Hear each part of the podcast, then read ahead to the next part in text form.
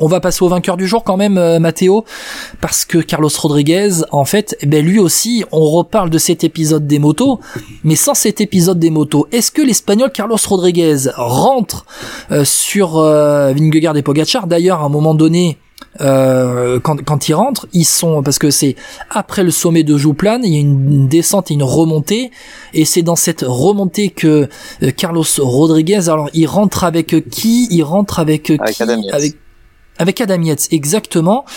Et ils sont gênés par les motos. Et je crois qu'ils sont gênés par les mêmes motos qui avaient gêné auparavant, euh, d'ailleurs, euh, Vingegaard Bah, et Pogacar.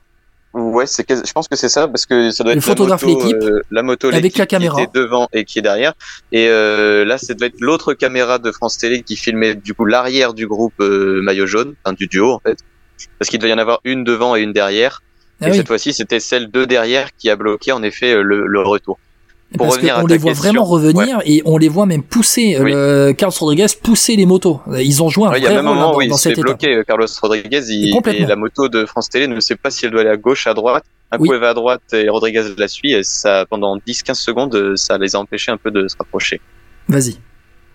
Et donc, pour revenir à ta question sur euh, est-ce que Rodriguez serait revenu euh, s'il n'y avait pas eu euh, cette, euh, ce ralentissement des motos dans la, la fin de l'ascension de Jouplan, je pense que ça dépendait clairement de si Vingegaard euh, lâchait la route Pogacar ou pas en fait.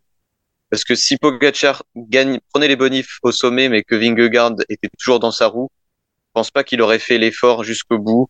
Euh, Rodriguez était déjà bien revenu à à- au moment où, euh, où le Pogacar lance son sprint euh, qui, qui, qui, qui, qui ne réussit pas euh, très rapidement. Quoi. Au bout de trois secondes, il est obligé de se rasseoir sur la selle. Mais à ce moment-là, je crois que Rodriguez est déjà revenu à 15-20 secondes euh, parce qu'ils se sont regardés euh, sur les deux derniers kilomètres de l'ascension une fois que Vingegaard est rentré.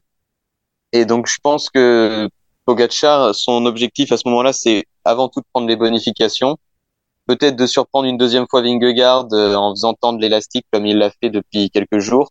Mais si Vingegaard était resté dans sa roue, il se serait regardé, je pense, à nouveau. Pogacar se serait contenté des bonifications et peut-être là aussi, ça serait revenu de l'arrière. euh, Rodriguez, en tout cas, il y a toujours cru. C'est ça aussi qu'il faut souligner, c'est que à un moment, il était à, je pense, plus d'une minute hein, quand Pogacar et Vingegaard étaient à fond, euh, à 3-4 kilomètres du sommet. Et une fois que ça s'est re- une fois que ça s'est retrouvé au niveau des deux favoris, tout le monde a récupéré du temps et Rodriguez plus que les autres. Et, euh, et surtout, après, il a rebondi sur Adam Yates, donc ça les a, ça l'a bien servi aussi d'être à deux pour revenir. Ouais, on était sur du 45 secondes, euh, une minute hein, au niveau au niveau des écarts. Alors, sans faire de cyclisme fiction, euh, peut-être aussi que le sprint qui aurait été euh, lancé par euh, par Vingegaard et Pogacar, je dis pas aurait été poursuivi, mais il y aurait pas eu ce temps de latence. En fait, il y aurait pas eu ces secondes de latence avant le deuxième sprint pour les bonus pour pour les bonifs. Il y aurait pas eu ce temps de latence et ça aurait augmenté encore l'écart entre les deux. Et Carlos Rodriguez, il rentre sur la fin du replat de la de la de la petite remontée. Il rentre sur la fin de la petite remontée. Il les prend à l'injection, à l'aspiration quand il quand il arrive de derrière Carlos Rodriguez.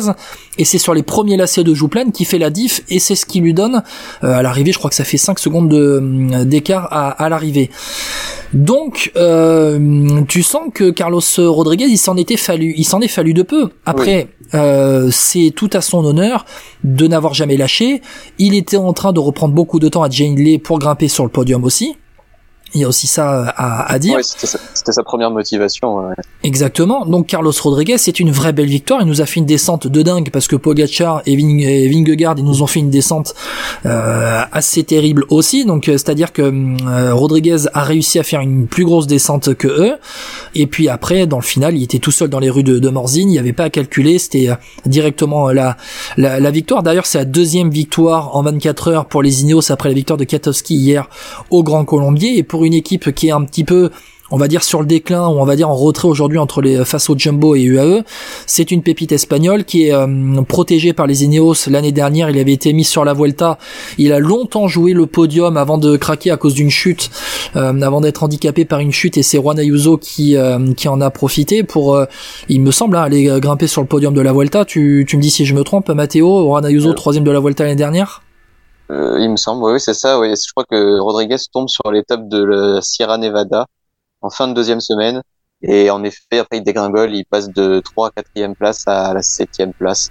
Mais euh, et c'est Juan Ayuso, c'est ça. Derrière Evenepoel et, et, et Henrik Mas. voilà, ma mémoire, de, ma mémoire ne m'a pas fait défaut. Mais en tout cas, cette victoire de Carlos Rodriguez, mais on, va dire qu'il peut remercier à 20%, 25% les motos, et puis remercier, remercier à trois quarts, 75% euh, lui-même et son abnégation et sa force aussi, parce que Carlos Rodriguez, il a été très régulier depuis euh, le départ de ce Tour de France, il a toujours été placé, et aujourd'hui il continue d'être placé en grimpant sur la troisième marche euh, du, du podium.